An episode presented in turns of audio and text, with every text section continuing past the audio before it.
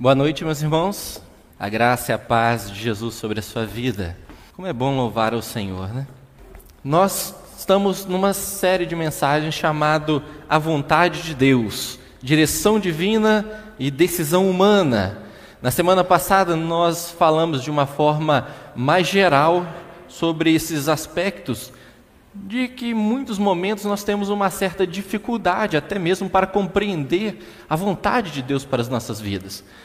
E nós não vamos esgotar todo o assunto, mas nessa série de três mensagens nós vamos perceber que há diversas formas de conhecermos a Deus e a Sua vontade para compreender a direção que nós devemos tomar e também nos sentirmos confiantes para decidir aquilo que Deus nos autorizou decidir. Na semana passada nós falamos sobre aspectos individuais, subjetivos, sobre aspectos mais diretos. Tivemos vários exemplos e hoje nós vamos falar um pouco sobre a direção divina. Hoje o nosso tema é sobre direção divina dentro dessa série de mensagens. Na semana que vem nós vamos falar um pouco mais sobre decisão humana, encerrando essa mensagem. Nós partimos do pressuposto de que Deus é luz e Deus tem interesse que os seus filhos andem na luz. A palavra de Deus nos diz que Deus nos resgatou das trevas para a sua maravilhosa luz, a fim de proclamar as verdades, as maravilhas desse Deus que nos chamou. Então, partindo do pressuposto que Deus é luz, Deus tem interesse de nos iluminar, de revelar a sua vontade, nós podemos claramente perceber que nós temos uma direção a seguir. Ainda que a nossa relação com Deus seja muito pessoal, há sim uma direção comum a todos nós. E nessa jornada nós caminhamos em direção ao Senhor, à Sua vontade, aquilo que Ele estabeleceu para todos, sem distinção de pessoas, de tempo, de condição, de cultura, existe sim uma direção, mas por que Deus está nos direcionando? A grande verdade é que no início de todas as coisas, nossos primeiros pais escolheram andar numa direção contrária àquela que seria a vontade de Deus. Nós nos rebelamos contra aquilo que foi posto por Deus como sendo a direção que ele nos apontou, a direção da vida, a direção do relacionar-se com ele, de conhecê-lo, de provar todas as maravilhas que ele criou para que nós desfrutássemos dela. A verdade é que a humanidade, desde este momento, anda como ovelhas perdidas, errantes no seu próprio caminho, em busca apenas de vantagens pessoais o profeta Isaías, no capítulo 53, o verso de número 6, ele vai deixar muito clara, ele vai dizer ovelhas perdidas, errantes em seu próprio caminho. 56, 11, seguindo o seu próprio caminho em busca de vantagens pessoais. O Salmo 119, 173 diz que nós somos comparados a ovelha desgarrada, desviada, perdida, sem uma direção. Tanto é que quando Jesus olhou para uma grande multidão que tentava segui-lo, ele teve compaixão delas, porque percebeu que eles eram como ovelhas perdidas, sem direção, sem saber para onde ir, sem saber o que fazer, sem saber para onde conduzir as suas próprias vidas. Nós precisamos entender que a direção é algo que Deus está nos conduzindo a provar a Sua vontade. E, sem querer esgotar todas as possibilidades, nós vamos nos limitar à direção que Deus nos revela pela Sua palavra. Em 1 Pedro, capítulo 2, verso de número 25 e 3, verso de número 18, ele diz: Afinal, vivis como ovelhas desgarradas, porém agora fostes convertidos ao pastor e bispo de vossas almas. Ele está dizendo, se referindo a este pastor e bispo das vossas almas, a pessoa de Jesus.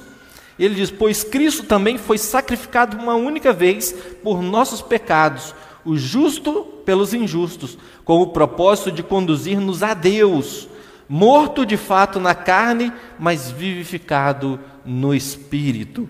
Então, o propósito de Cristo é nos conduzir a Deus. A palavra de Deus diz no, Salmo 119, o verso de número 105, que ela é lâmpada para os nossos pés e luz para o nosso caminho. E a palavra de Deus nos aponta a realidade de que no passado Deus falou à humanidade por diversas formas e diversas maneiras, mas nos últimos tempos ele se revelou à humanidade através de Cristo através do seu Filho, aquele que veio e se entregou por nós. E por isso nós entendemos que a direção de Deus, a direção divina para a humanidade, que está perdida, sem saber o que fazer, passa por Jesus Cristo, o pastor e bispo, aquele que veio em busca de cada um de nós, que veio nos resgatar para nos reconduzir ao próprio Deus. É o que o apóstolo Pedro escreve nessa carta, né? Com o propósito de nos conduzir a Deus. Então Deus tem um propósito de que as nossas vidas sejam direcionadas para conhecê-lo, para nós estarmos em comunhão, vivermos em comunhão, desfrutando todo o seu amor, a sua graça, o seu favor, a sua bondade, as suas bênçãos para nós. Porque Ele não nos criou para sofrermos. Ele não nos criou para vivermos como pessoas perdidas, sem esperança, sem saber para onde ir, sem saber qual o caminho tomar. Não, Ele nos criou para que nós pudéssemos ter vida e vida em abundância. Mas a vida só é possível quando estamos com Ele. A vida só é possível quando nós estamos em comunhão com Ele. Longe de Deus não há vida de verdade. Há, na verdade, uma subsistência, uma sobrevida. Nós estamos aos poucos morrendo, sem perceber, andando por caminhos que não nos levam a Deus. É interessante que ao longo da história da humanidade, o homem sempre tentou se reconectar a Deus, essa fonte de vida. Para isso, ele criou a religião que significa religar, como se fosse possível, através de atos humanos, nos reconectar com Deus. Na verdade, toda tentativa humana, ela se frustrou.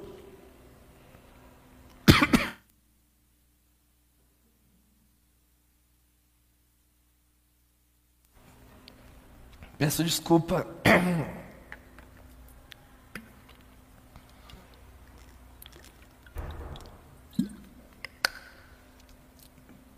A garganta secou, fui empolgando aqui, desculpa. Mas sempre que nós tentamos nos reconectar com Deus pelos nossos próprios esforços, pelos nossos métodos, nós não conseguimos. Nós criamos um sistema religioso capaz de trazer ainda mais dor, culpa, remorso, ressentimentos, sofrimentos à humanidade. Por isso foi necessário Cristo vir ao mundo, para que nós pudéssemos, através dele, sermos reconciliados com Deus, reconduzidos a Deus pela fé, porque a Bíblia nos diz que os nossos pecados fazem separação entre nós e Deus. E a forma que nós temos de nos conectar, de estarmos novamente em comunhão com Deus, foi através do sacrifício que ele realizou na cruz. E tendo por base que Cristo é a revelação de Deus, da sua vontade, do seu plano para a humanidade, nós precisamos estar dispostos a ouvir aquilo que ele aponta como direção, como caminho, e disposto a percorrer esta direção a viver e andar por aquilo que Ele nos orienta, a partir daquilo que Ele ensinou e daquilo que Ele nos chama a provar dia após dia. E qual é essa direção divina? Qual é essa vontade de Deus através de Jesus? Jesus, no propósito de nos reconduzir a Deus, ele vai dizer em Marcos capítulo 8, verso de número 34 a 38, as seguintes palavras: Então ele chamou a multidão e os discípulos e disse: Se alguém quiser acompanhar-me, negue-se a si mesmo, tome a sua cruz e siga-me. Pois quem quiser salvar a sua vida ou a, ou a alma, a perderá. Mas quem perder a sua vida por minha causa e pelo Evangelho, a salvará. Pois que adianta o homem ganhar o mundo inteiro e perder a sua alma? Ou o que o homem poderia dar em troca da sua alma? Se alguém se envergonhar de mim, das minhas palavras, nesta geração adúltera e pecadora, o filho do homem se envergonhará dele quando vier na glória de seu Pai com os seus santos anjos. Entendendo que a direção divina passa pelo caminho de Cristo, até mesmo porque Ele diz: Eu sou o caminho, a verdade e a vida, ninguém vem ao Pai a não ser por mim. Nós precisamos estar atentos e dispostos a obedecer aquilo que Ele disse. Se nós quisermos segui-los, é preciso negar-se a si mesmo, tomar a cruz e segui-lo. A direção de Deus para a humanidade passa por este caminho. O caminho do negar-se a si mesmo, do tomar a sua cruz e de seguir os passos de Jesus. Muitas pessoas sabem disso, mas saber e não colocar em prática, não muda a nossa realidade, não nos faz chegar a Deus. Eu posso saber o caminho para chegar a determinada cidade. Eu vou, eu sei o trajeto para mim sair daqui de Ouro Branco e chegar em Belo Horizonte. Mas se eu não percorrer esse caminho, mesmo sabendo todos os detalhes, eu nunca vou chegar lá. Então eu tenho que estar disposto, além de conhecer a direção de Deus, eu preciso me dispor a percorrer essa jornada, a realmente estar atento àquilo que Jesus disse e dizer: Eu quero viver os planos, a vontade de Deus, eu quero seguir a direção que Ele me aponta. Então, dentro desses aspectos, nós precisamos compreender que negar-se a si mesmo é um primeiro passo na nossa jornada de sermos conduzidos a Deus. Isso é muito simples, porque quando nós nos rebelamos contra Deus, nós dizemos para Ele que nós queremos seguir a nossa própria direção. Nós dissemos para Deus que nós sabemos o que é melhor para a gente, que Ele não precisa se meter na nossa vida nem ficar falando o que, que a gente deve fazer ou não. Esse é o nosso estado de rebeldia contra Deus. Por isso, nós somos tentados e quisemos ser Deus através dos nossos primeiros pais, Adão e Eva. É preciso negar-se a si mesmo para nos submeter à vontade de Deus. E olha que interessante, quando Jesus diz que aquele que quiser segui-lo é preciso negar-se a si mesmo, pode parecer algo muito difícil ou algo muito pesado de se exigir de alguém. Mas na verdade, Jesus não exige de nós nada além daquilo que ele mesmo não esteja disposto a fazer. Talvez você ainda não percebeu, mas este convite para negar-se a si mesmo foi aquilo que Jesus fez. E o apóstolo Paulo descreveu isso de forma muito bem na sua carta aos Filipenses, no capítulo 2, verso de número 3 a 8. Ele diz: Nada façam por ambição egoísta ou por vaidade, mas humildemente considerem os outros superiores a vocês mesmos. Cada um cuide não somente dos seus interesses, mas também dos interesses dos outros. Seja a atitude de vocês a mesma de Cristo Jesus. Que, embora sendo Deus, ou existindo na forma de Deus, não considerou que o ser igual a Deus era algo a que devia se apegar, mas esvaziou-se a si mesmo, vindo a ser servo, ou assumindo a forma de escravo, tornando-se semelhante aos homens, e sendo encontrado em forma ou figura humana, humilhou-se a si mesmo e foi obediente até a morte e morte de cruz. Jesus está nos convidando a um caminho de negar a nós mesmos, mas este é um caminho que ele mesmo percorreu para nos apontar a direção divina. Quando ele diz negue-se a si mesmo, ele está falando de algo que ele mesmo o fez. Ele é Deus, mas ele não se apegou a isso. Ele se esvaziou, assumiu a forma humana e foi obediente até a morte e morte de cruz.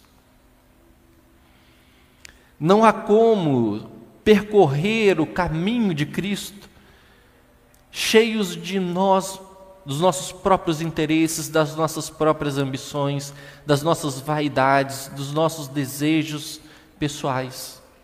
É preciso estar disposto a abrir mão disso, sabendo que melhor é aquilo que Deus tem para nós nessa jornada. Quando nós abrimos mão da nossa própria vontade, não é para dizer que somos tolos, ou não temos personalidade, vontades. Não. Mas de forma consciente, nós estamos dispostos a negar aquilo que nós sabemos que nos afasta de Deus. Porque a nossa vontade humana, natural, nunca é de estar em comunhão com Deus. Uma vez que nós fomos corrompidos pelo pecado e toda a natureza, a nossa vontade natural nunca é de buscar a Deus. Ah, Glaucio, mas eu estou aqui, eu amo buscar a Deus. Nós estamos aqui porque nós estamos respondendo à vontade dEle, ao convite dEle. Nós precisamos negar nossa vontade de talvez estar nesse tempo em casa, debaixo da coberta, no quentinho. Nós abrimos mão, porque conscientemente nós sabemos que aquilo que Deus tem, o caminho que Ele nos chama a percorrer, é melhor do que aquele que nós escolhemos por nós mesmos. Qualquer pessoa que tenha consciência de que os seus atos, que as suas atitudes são dominadas ou estão sendo influenciadas pelo pecado, consegue perceber que todas as vezes que nós vivemos segundo a nossa própria vontade é quando a gente mete o pé pelas mãos. É quando a gente vai em direção a bater a cabeça na parede. É quando a gente traz sofrimento. É quando nós nos envolvemos em situações destruidoras. Nós acabamos nos ferindo, ferindo outras pessoas. Trazemos tormenta, trazemos sofrimento, porque as nossas escolhas são naturalmente contrárias à vontade de Deus. Por isso é preciso estar disposto a negar-se a si mesmo, se esvaziar para receber aquilo que Deus tem a nos oferecer: a vida eterna, a vida abundante. Não há como nos submetermos ou chegarmos a Deus cheios de nós mesmos, porque senão nós não vamos ver Deus como realmente Ele é Deus e Senhor Criador de todas as coisas, soberano. Se nós não negarmos a nossa própria vontade, nós vamos chegar diante de Deus como outros deuses e vamos dizer a Deus o que Ele deve fazer, aquilo que nós não aceitamos que Ele faça. Mas não é este o caminho e não é esta forma que nós somos chamados a nos relacionar com Deus, porque Deus não se revela, não se manifesta, não nos conduz enquanto nós não percorrermos o caminho do negar-se a si mesmo. É preciso abrir mão, é preciso entender que a nossa vaidade nos afasta de Deus. Que os nossos desejos, que as nossas vontades humanas, geralmente nos afastam ainda mais de Deus. Então negue-se a si mesmo. Esse foi o caminho percorrido por Jesus, e esse foi o caminho posto diante de nós para que fôssemos direcionados novamente a viver a vida de Deus. Além de negar-se a si mesmo, Jesus disse que era preciso tomar a sua cruz. E tomar a cruz, talvez hoje, nós não tenhamos a real dimensão do que significava. Mas para os ouvintes de Jesus, era muito claro. Tomava a cruz aquele que era condenado, aquele que estava sendo condenado a uma pena máxima. Ele deveria pagar pela, com a própria vida os erros que ele cometeu. Ah, Glaucio, então nós devemos morrer? Não devemos morrer mais porque Cristo morreu por nós. Nós não precisamos mais sofrer a morte porque Ele sofreu a nossa morte. Mas nós precisamos estar dispostos, assim como nós começamos a negar as nossas próprias vontades, a morrer para o pecado. Porque uma vez que nós nos reconectamos com Deus, nós somos chamados para uma vida de santidade. A santidade é um processo. Não acontece da noite para o dia.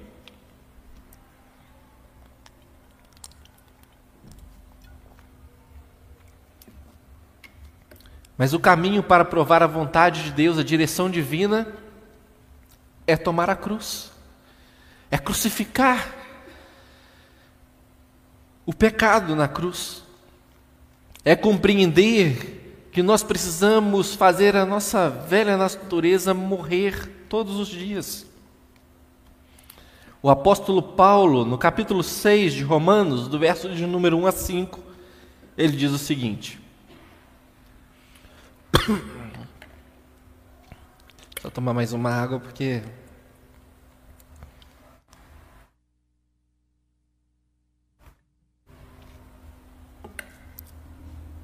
Romanos capítulo 6, verso de número 1 a 5. Que diremos então? Continuaremos pecando para que a graça aumente? De maneira nenhuma. Nós, os que morremos para o pecado, como poderemos continuar vivendo nele? Ou vocês não sabem que todos nós que fomos batizados em Cristo Jesus, fomos batizados na Sua morte? Portanto, fomos sepultados com ele na morte por meio do batismo, a fim de que, assim como Cristo foi ressuscitado dos mortos, mediante a glória do Pai, também nós vivamos uma vida nova.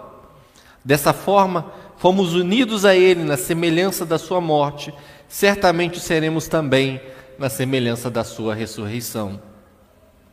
Tomar a cruz é compreender que o pecado, precisa ser crucificado todos os dias. Nesse processo de santificação, nós não deixamos de pecar, mas nós não pecamos ainda mais para que a graça de Deus seja ainda maior na nossa vida. Se nós tomamos essa postura, nós não compreendemos de fato aquilo que Cristo fez ali. Mas uma vez que entendemos que ele, que ele morreu para que tivéssemos uma nova vida, agora não mais dominada, controlada pelo pecado, nós não vamos de fato provar a direção dele para as nossas vidas. É muito interessante perceber como o apóstolo Paulo, ele vai dizer que é através do poder do Espírito Santo que nós agora somos livres do pecado. Antes de tomar esta decisão de percorrer o caminho de Cristo, reconhecendo os nossos pecados, recebendo o perdão, a reconciliação com Deus, O pecado é algo que nos domina e nos escraviza. Muitas pessoas têm a falsa sensação de que são livres, mas na verdade não conseguem viver sem o domínio do pecado. Estão aprisionadas, estão ali limitadas. Por mais que queiram uma nova realidade, uma nova experiência de vida, não o conseguem provar porque são escravas do pecado. E como que nós lutamos? Como que nós agora podemos percorrer uma nova vida em Cristo? Tomando a cruz todo dia, crucificando, morrendo para o pecado, dizendo: Senhor, me ajude, Senhor, me fortaleça, Senhor, renove as minhas forças, Senhor, me ajude com essa tentação, Deus, eu não consigo por mim mesmo. E quando eu falo de liberdade, eu me lembro também de um texto, que não está citado aqui, que o apóstolo Paulo faz referência na sua carta aos Coríntios, quando ele diz que ele vive uma realidade um tanto quanto dramática. Ele diz: Olha, o bem que eu quero fazer, esse eu não consigo fazer. O mal que eu não quero, é eu estou lá sempre metendo o pé pelas mãos. Como que eu vou viver desse jeito? Ele faz uma pergunta: quem me livrará do corpo dessa morte? Quem pode me livrar disso? Só há um libertador, Jesus Cristo, a sua graça, a sua bondade.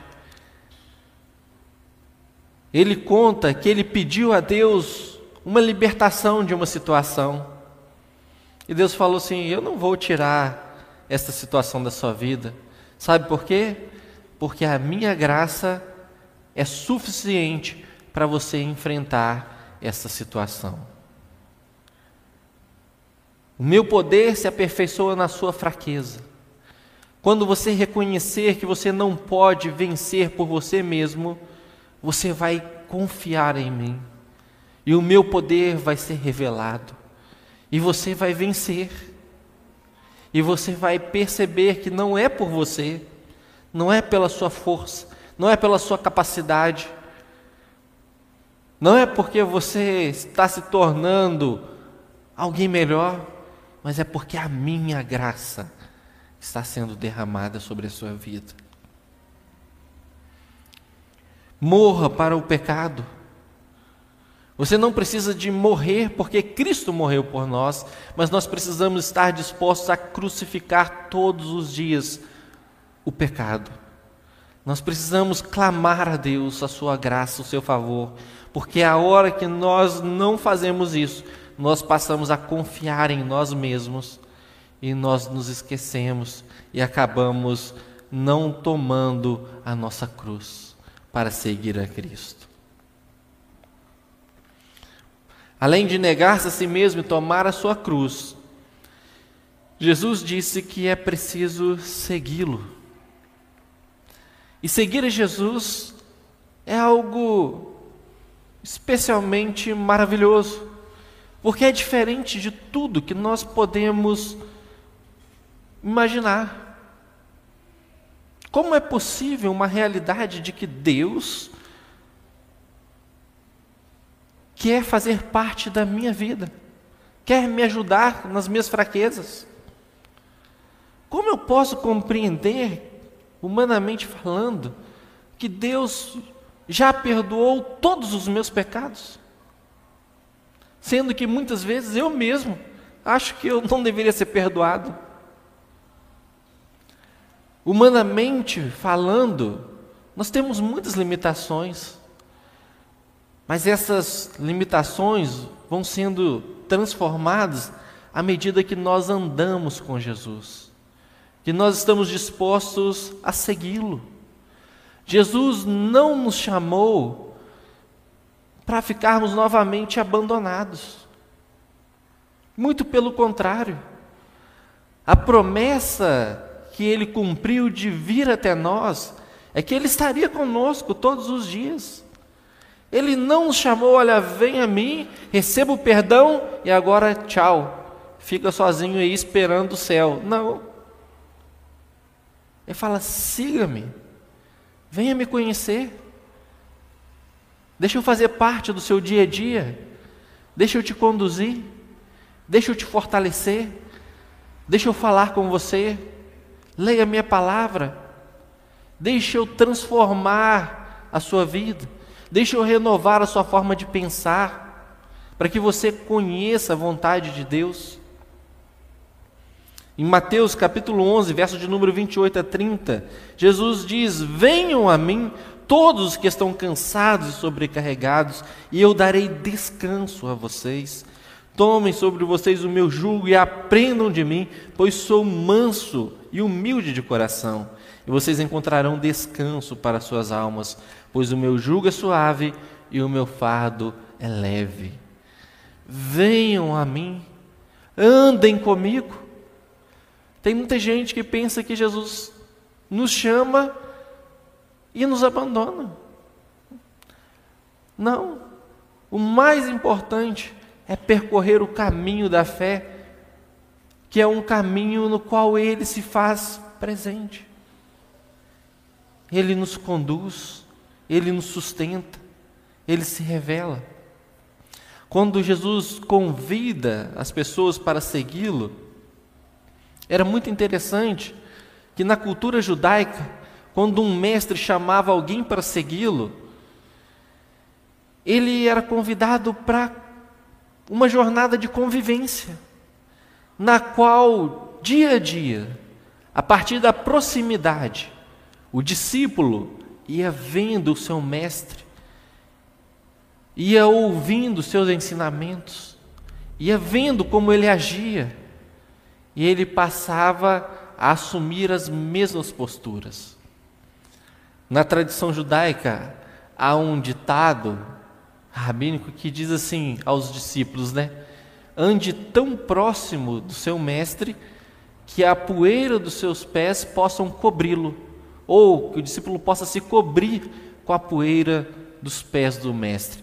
Ou seja, nós somos chamados para estar tão próximos de Jesus ao ponto de que se ele estivesse caminhando por uma estrada de terra, a poeira dos seus pés iriam nos cobrir. Mas nós somos chamados para a proximidade, porque é na intimidade que nós o conhecemos, que nós vemos quem Ele é, que provamos o seu amor, a sua bondade, que nós ouvimos mais claramente a sua voz, que nós conhecemos a vontade dele para cada um de nós. Nós somos chamados a uma comunhão contínua, permanente. Deus não nos chamou para ouvir a sua voz de vez em quando, num culto no domingo, e você passa o resto da semana sem Jesus. Não. Ele chamou você para você segui-lo amanhã, na segunda-feira, na terça-feira, quando você estiver lá no seu trabalho, para você seguir a Jesus, o seu caminho, para você andar próximo, lá na sua família, na sua faculdade, no seu trabalho. Deus está nos chamando para provar pela fé a sua vontade todos os dias. Ele não disse assim: Olha, eu vou dar a vocês poder e autoridade, vocês vão pelo mundo, façam discípulos de todas as nações, batizando-os em nome do Pai, do Filho e do Espírito Santo. E acabou. Não. Ele fala assim: vão pelo mundo inteiro, e eu estarei com vocês. Eu estarei com vocês todos os dias, não é só no domingo, não é só no culto de oração, não é só quando um pequeno grupo se reúne, uma célula, não, é todos os dias. Coisa maravilhosa. Todos os dias nós podemos provar o auxílio divino. Nós podemos ter à nossa disposição o próprio Deus. Deus nos convida a uma vida de comunhão, de transformação, de santificação, mas isso só é possível quando nós estivermos dispostos a seguir a Jesus. E seguir a Jesus significa também obedecer aquilo que ele nos ordena fazer. quando ele nos diz que nós devemos fazer discípulos de todas as nações, é porque ele espera que nós possamos obedecer a sua ordem. É uma comissão, é uma missão. Ele não disse: olha, se você tiver vontade, quando você tiver afim, você faça discípulos. Não. Ele vai, façam discípulos, ensine as pessoas e eu vou estar com você. Eu vou estar com você todos os dias, até a consumação dos séculos. Então, quando nós falamos sobre direção divina, eu entendo que nós precisamos nos dispor a percorrer o caminho apresentado por Jesus, porque Ele é a revelação máxima de Deus para as nossas vidas. Ele é o próprio Deus que negou-se a si mesmo, abriu mão de toda a sua glória. E Ele nos diz: Você quer conhecer a direção divina? Negue-se a si mesmo. Ele tomou uma cruz, ele morreu por causa dos nossos pecados e ele diz: Você quer conhecer a direção divina, quer se reconectar com Deus? Tome a sua cruz, morra para o pecado. Morra todos os dias, pegue o seu pecado e coloque-a na cruz, para que você possa provar uma nova vida. Ele veio ao nosso encontro e nos faz um convite. Você quer percorrer a direção divina? Siga-me, vem comigo. Você não vai andar sozinho. Você vai conhecer a Deus, mas eu vou te conduzir até Ele. Talvez essa última parte seja uma das partes mais difíceis de assimilarmos, porque nós muitas vezes não temos a dimensão de que Jesus é uma pessoa. Ele é Deus, mas ele é uma pessoa que se relaciona com a gente. Jesus morreu, mas ele não ficou entre os mortos. Ele está vivo. E nós podemos prová-lo todos os dias. Nós podemos ouvir a sua voz através da sua palavra, através de circunstâncias, de pessoas. Ele nos conduz, ele nos orienta, ele nos ajuda, ele nos socorre, ele nos abençoa. Ele nos protege, Ele nos guarda, Ele nos chama quando nos afastamos dele. Quando fechamos a porta da nossa existência, da nossa vida, Ele diz: Olha, eu estou na porta, eu estou batendo. Se alguém ouvir abrir a porta, eu vou entrar, porque eu vim para ter comunhão com você. Eu não vim para ficar distante. Eu vim para te conduzir a Deus. Siga-me, siga-me. E você vai ver aquilo que você nunca imaginou que fosse possível. Você vai provar coisas que você não sabia que era possível provar. A direção de Deus para as nossas vidas passa por negar a nós mesmos, tomar a nossa cruz e seguir em obediência a Jesus em comunhão com Ele, comunhão diária, contínua, permanente. Eu não sei se você tem percorrido o caminho de Cristo. Eu não sei se você hoje precisa tomar uma decisão de novamente submeter à vontade de Deus, de negar a si mesmo, tomar a sua cruz e assumir um compromisso novamente de seguir Jesus. Eu quero dar a você a oportunidade de fazê-lo pela fé, através de uma oração.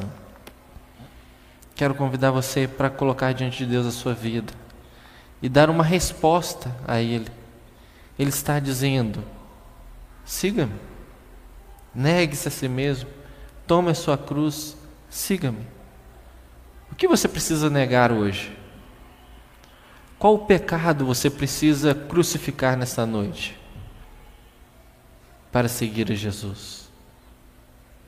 É uma resposta que só você pode dar. Eu preciso dar a minha resposta. Eu preciso dizer: Senhor, eu quero negar-me a mim mesmo. Quero abrir mão disso. Eu quero colocar esse pecado na cruz hoje. Para andar com o Senhor. Para provar o seu amor e a sua bondade sobre a minha vida. Vamos orar. Pai querido e Pai bondoso, nós te louvamos e agradecemos porque o Senhor nos chama a viver uma vida na qual não vamos andar perdidos mais, sem direção, buscando os nossos próprios desejos. Mas o Senhor se revelou à humanidade através de Jesus para nos chamar a percorrer novamente o caminho que nos leva ao Senhor. Cristo, através do seu sacrifício na cruz, nos abriu essa possibilidade, que antes era impossível de ser provada por aquilo que nós fazemos, pelos nossos próprios méritos. Mas Cristo morreu e ressuscitou para que nós pudéssemos agora, negando as nossas próprias vontades, tomando a nossa cruz, para morrermos diariamente para o pecado e assim como Cristo ressuscitar para uma nova vida, podermos seguir ao Senhor. Seguir ao Senhor em comunhão, em intimidade, sensível à voz e à direção do Senhor. Porque nós reconhecemos que nós queremos andar contigo. Nós não queremos mais estar perdidos, andando, seguindo nossas próprias vontades, que nos afastam da vida de verdade, que nos levam para o caminho da morte, que nos trazem sofrimento, dor, que nos ferem. Pai, restaura a nossa comunhão com o Senhor. Nós queremos realmente provar a Sua vontade. Nós queremos que a tua palavra nos ilumine e que os nossos pés possam ser conduzidos todos os dias para viver a sua vontade. Aquilo que o Senhor planejou para cada um de nós. E sabemos que isso passa pela reconciliação com o Senhor, pela comunhão, passa pela vida eterna. E nós queremos, ó Deus, nesta noite, abrir nossas vidas, nosso coração, nossa mente, para seguir o Senhor, para ouvir a tua voz, para sermos iluminados e cumprir a sua vontade. O Senhor conhece aqui a vida, a necessidade de cada um. Toma-nos em tuas mãos, Pai. Pedimos que o Senhor realmente se revele a cada um de nós porque nós queremos, nós queremos, nosso desejo, nós estamos aqui hoje, ó Deus, para dizer ao Senhor que nós queremos seguir a Jesus. Nós queremos, ó Deus, obedecer a tua palavra. Nós queremos, ó Deus, assumir a missão que do Senhor recebemos de fazer discípulos, de ser sal e luz aonde o Senhor tem nos colocado. Não só de vez em quando, quando nos reunimos aqui, mas todos os dias, porque o Senhor está conosco. Porque sabemos que o Senhor é um Deus presente, é um Deus que ouve e responde às nossas orações, é um Deus que está com a sua mão estendida para nos socorrer, para nos abençoar. Essa é a nossa oração. Nós fazemos ela em nome de Jesus. Amém.